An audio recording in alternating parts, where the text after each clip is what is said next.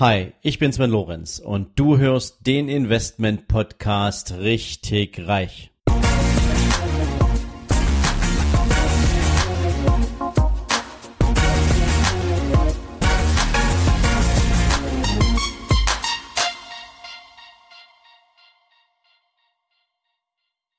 Herzlich willkommen zu deinem Investment Podcast Richtig Reich.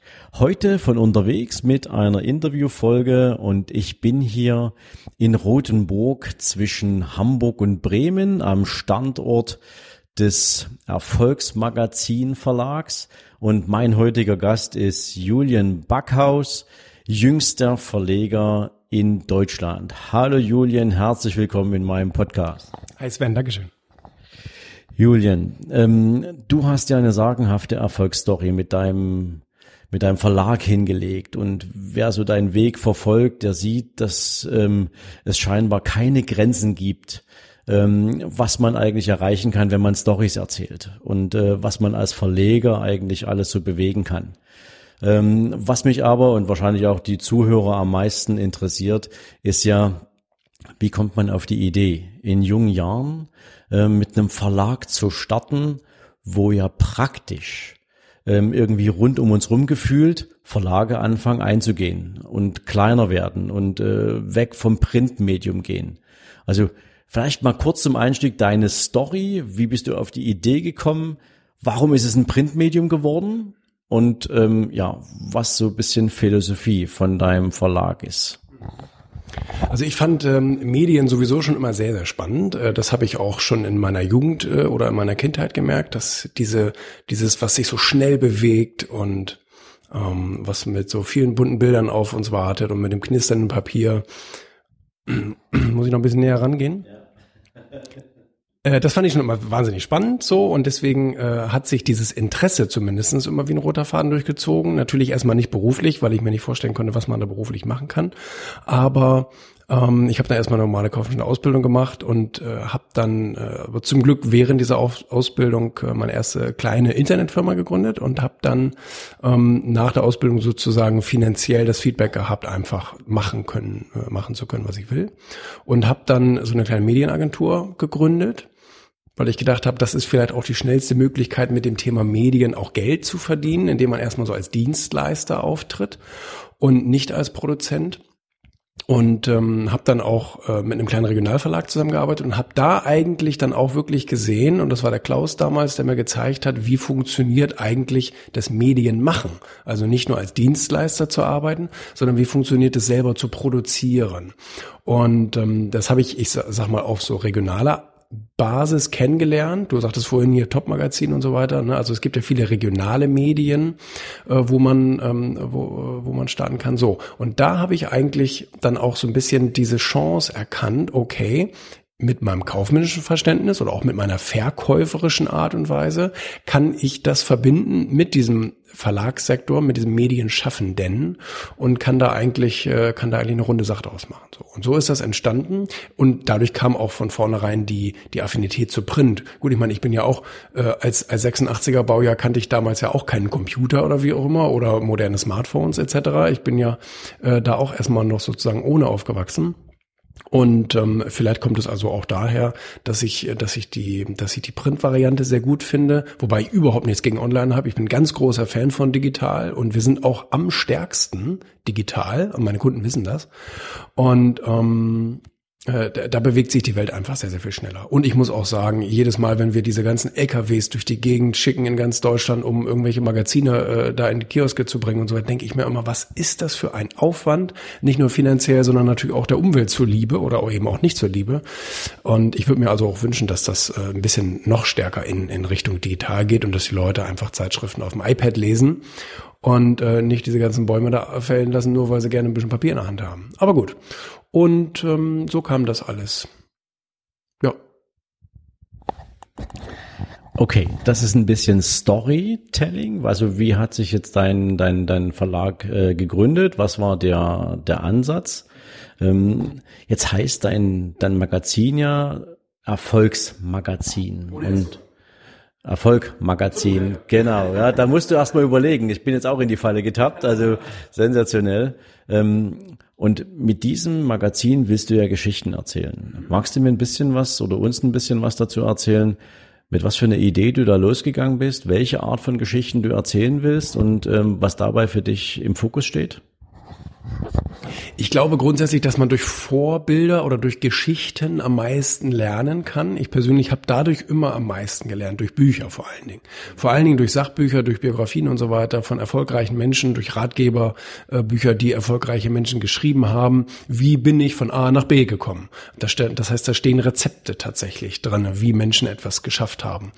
Und das hat mich wahnsinnig fasziniert. Das hat mich wahnsinnig fasziniert, dass es da Menschen gibt, die tatsächlich diese Geschichten auch frei zugänglich erzählen für 9,95 Euro für so ein Paperback oder wie auch immer.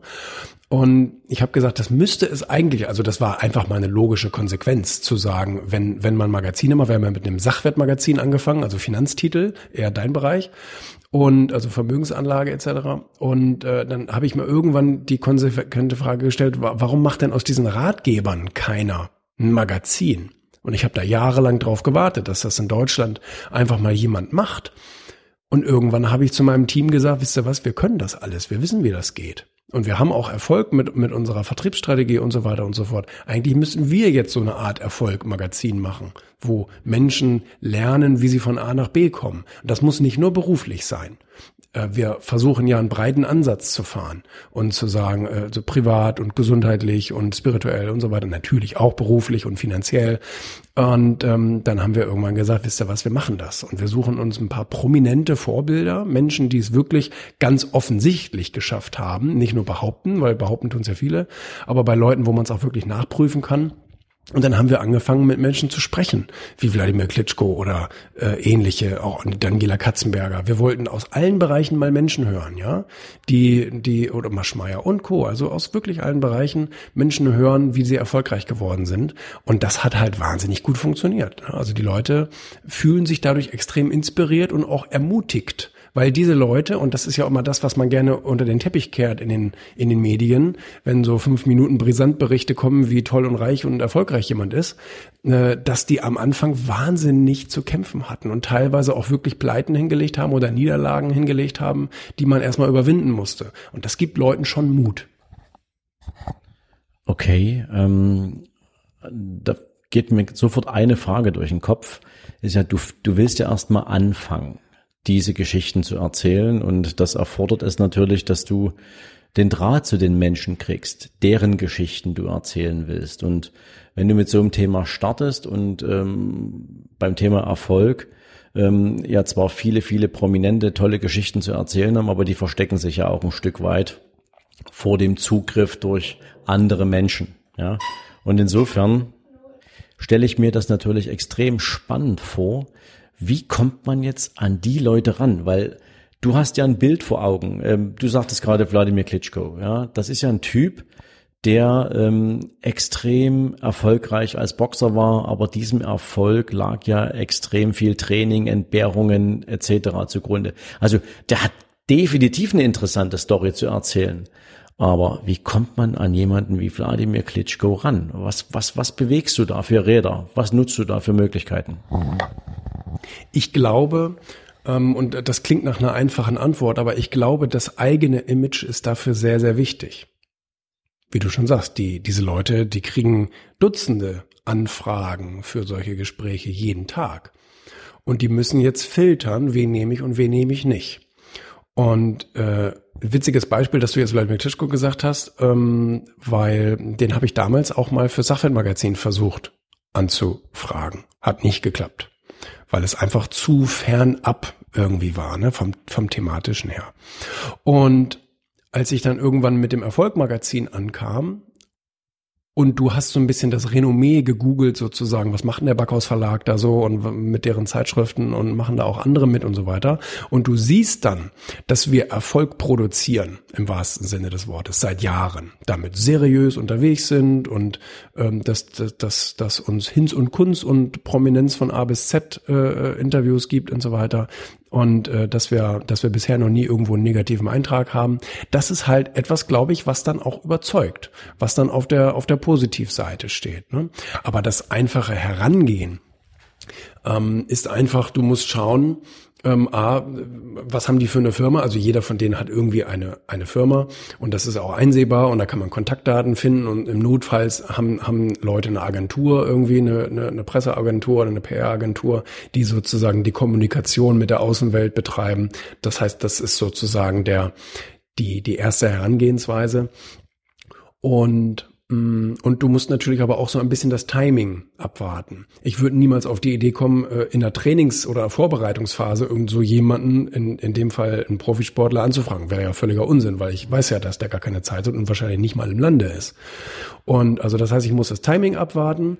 Ähm, ich muss vielleicht gucken, will der gerade was verkaufen, weil viele sind dadurch erfolgreich geworden, indem sie irgendwas verkauft haben. Ob das eine Veranstaltung ist oder ein Buch oder eine CD, ist völlig egal. Oder ein soziales Projekt oder oder.